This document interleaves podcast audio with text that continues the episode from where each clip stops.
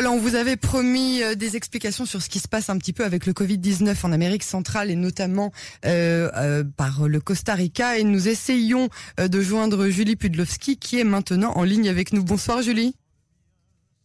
Bonsoir Yael, ah. désolée, je crois y a un problème technique. Oui, oui, absolument, c'est juste un problème technique. Ce sont des choses qui arrivent euh, à la, à la radio en live, c'est normal, ça arrive.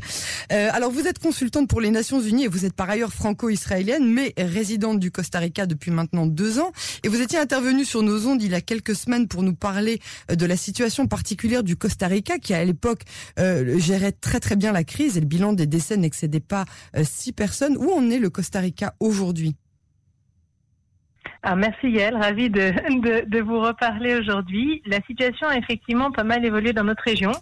Euh, je crois que l'Amérique latine est qualifiée comme le hotspot un peu aujourd'hui euh, de la pandémie, où tout le monde regarde un peu euh, l'Amérique latine en disant qu'on est le, le, nouveau épicentre euh, de, de, Covid. Euh, et ce qui semble être effectivement bien le cas. On était assez bien lotis avec très peu d'infections. Au Costa Rica, on avait une dizaine d'infections par jour, avec des restrictions qui avaient été prises immédiatement. Euh, et c'était pas un lockdown officiel parce que la constitution ne le permettait pas, mais avec beaucoup de restrictions et donc les gens restaient chez eux. Euh, et là, depuis deux semaines et demie, presque trois semaines, la situation a aussi explosé chez nous. Euh, avec, euh, on est, on, maintenant, on atteint, je crois, près de 1800 cas. Par jour euh, ce qui est beaucoup pour un petit pays de 5 millions d'habitants. Non, au total, et par jour, on a maintenant une moyenne entre 55 et 88 cas par jour, ce qui est beaucoup, euh, sachant que, par exemple, notre région du Guanacaste a 9 euh, lits en soins intensifs. Et que tout le pays a 150 lits en soins intensifs. Donc ça fait beaucoup de cas. Et donc et d'ailleurs depuis depuis maintenant 10 jours, le nombre de cas récupérés le nombre de cas actifs, pardon, a dépassé le nombre de cas récupérés. On était passé en dessous, on était à 250 cas actifs, ce qui était incroyable il y a 10 jours de ça. Et là maintenant, on est malheureusement à 990 cas actifs. Euh, Donc on a plus de cas actifs que de cas récupérés. Et donc, euh, et la dynamique du Costa Rica a changé, pas tant à cause du pays, parce que le pays a très bien réagi, euh, que ce soit au niveau gouvernemental qu'au niveau de la population. Euh, mais on a un vrai problème avec euh, la frontière nord du pays avec le Nicaragua. Et c'est ça qui explique en fait l'explosion des cas dans. Mais les frontières n'ont pas été fermées justement euh, pendant la pandémie? Oui. Et tout est fermé. Et d'ailleurs, on parle absolument pas de réouverture officiellement. Ça réouvrira le 1er juillet, mais on n'y croit pas. Euh, le gouvernement est absolument fait très très attention. On est entre le Nicaragua, le Panama et les États-Unis les frontières ne réouvriront a priori pas dans les semaines, voire les mois qui viennent. Euh, et donc, les, toutes les personnes qui passent aujourd'hui au Costa Rica, euh, c'est une immigration illégale. Et ce sont principalement des travailleurs euh, qui, qui viennent travailler dans l'agriculture et beaucoup de réfugiés. qui viennent malades parce que le Nicaragua malheureusement n'a absolument rien fait pour endiguer la pandémie et a même euh, encouragé la population à faire des, des grandes fêtes. Alors, on a vu l'amour au temps de Covid avec des grandes manifestations où le, le président, d'ailleurs, lui restait chez lui. En revanche, encourageait toute la population à faire la fête. Donc euh, pendant en avril, on a vu des grandes fiestas, tout le monde est dans les plages, et donc malheureusement là, on voit vraiment la, la différence entre un pays, par exemple comme le Costa Rica, qui a pris des mesures immédiates, très vite, euh, de clôturer tout, euh, d'imposer euh, aux gens de rester chez eux, et des pays qui ont bah, tout, tout laissé se faire, comme on voit bah, malheureusement dans beaucoup de pays aujourd'hui dans notre région, que ce soit le, le Brésil, le Pérou, le Mexique, où c'est dramatique, et le Nicaragua, où là, les chiffres ne sont même pas officiels. On a caché pendant très longtemps le, les, les, chiffres officiels, ils ne sont pas crédibles, euh, et en plus on fait des enterrements la nuit, oh euh, cachés, alors il y a des vidéos qui ressortent dans tous les médias sociaux aujourd'hui, c'est difficile de cacher la vérité, euh, mais c'est absolument dramatique et c'est un peu la panique parce qu'évidemment bah, les, les gens partent et dès que les médecins parlent, euh, prennent la parole et parlent de la situation, ils se font licencier immédiatement. Donc euh, la situation au Nicaragua est dramatique, c'est un vrai drame humanitaire. Donc c'est quand même un bon modèle pour montrer ce qui se passe quand les gouvernements ne font rien. Et chaque cas, en fait, quasiment, je pense plus de 80% des nouveaux cas au Costa Rica sont originaires d'un ou deux cas qui sont qui sont passés euh, du Nicaragua. Et donc les, Nations Unies, il y a quelques jours d'ailleurs, ont, ont passé un accord avec les gouvernants du Costa Rica pour faire un passage humanitaire à la frontière nord pour essayer de, bah, de, il faut, faut aider ces pauvres réfugiés qui arrivent et qui sont malades. Et en même temps, le système est très fragile au Costa Rica et n'a pas les moyens d'absorber évidemment tous ces réfugiés et les traiter dans un système de santé précaire aussi quand même dans un pays en développement.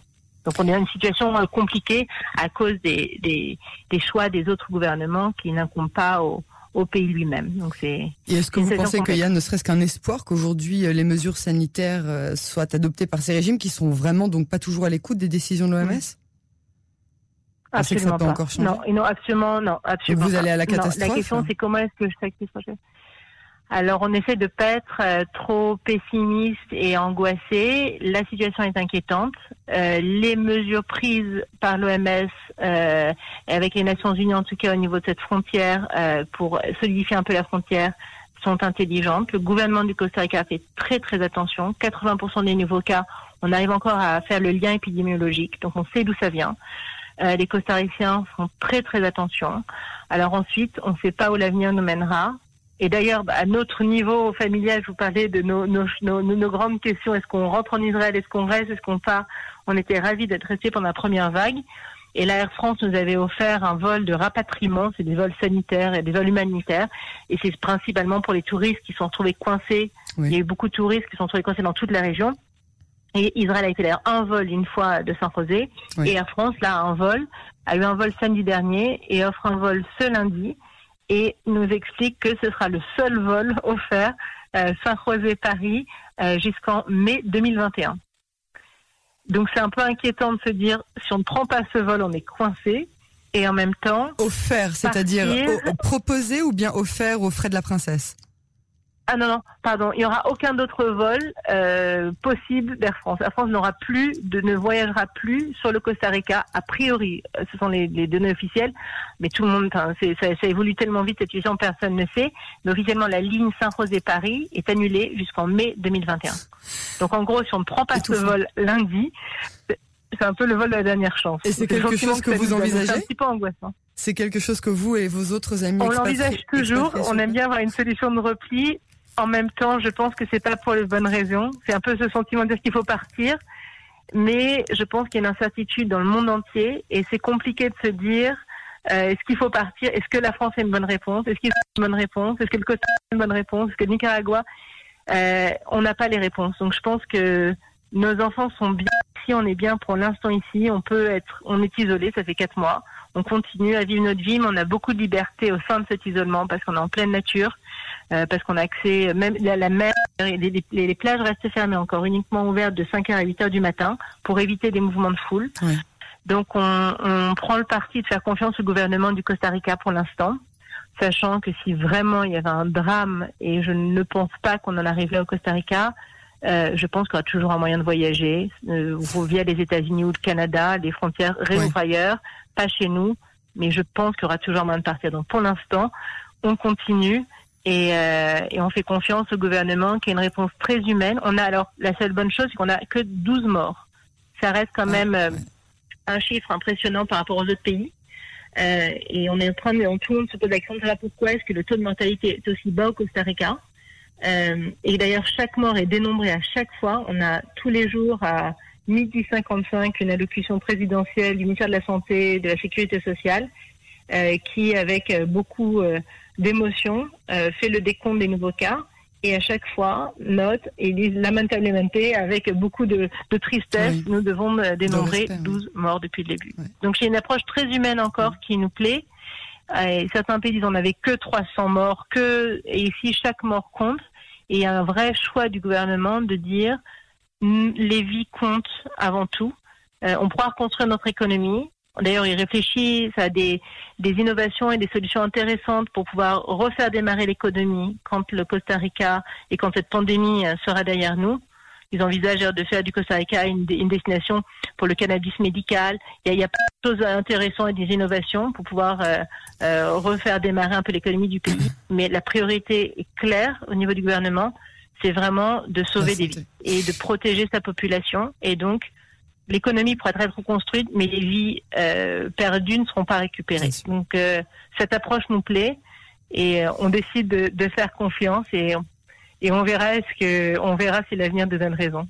Julie Pudlowski, merci beaucoup pour euh, nous avoir donné un petit peu euh, l'ambiance euh, qui règne aujourd'hui au Costa Rica et dans les pays limitrophes d'Amérique centrale. On vous retrouve très bientôt sur les ondes de Cannes et encore très bonne journée pour vous. Avec grand plaisir. Merci encore. Au revoir. Bonne continuation. Et continuez à faire attention en Israël. C'est pas fini malheureusement. Absolument, c'est loin d'être fini. Au revoir.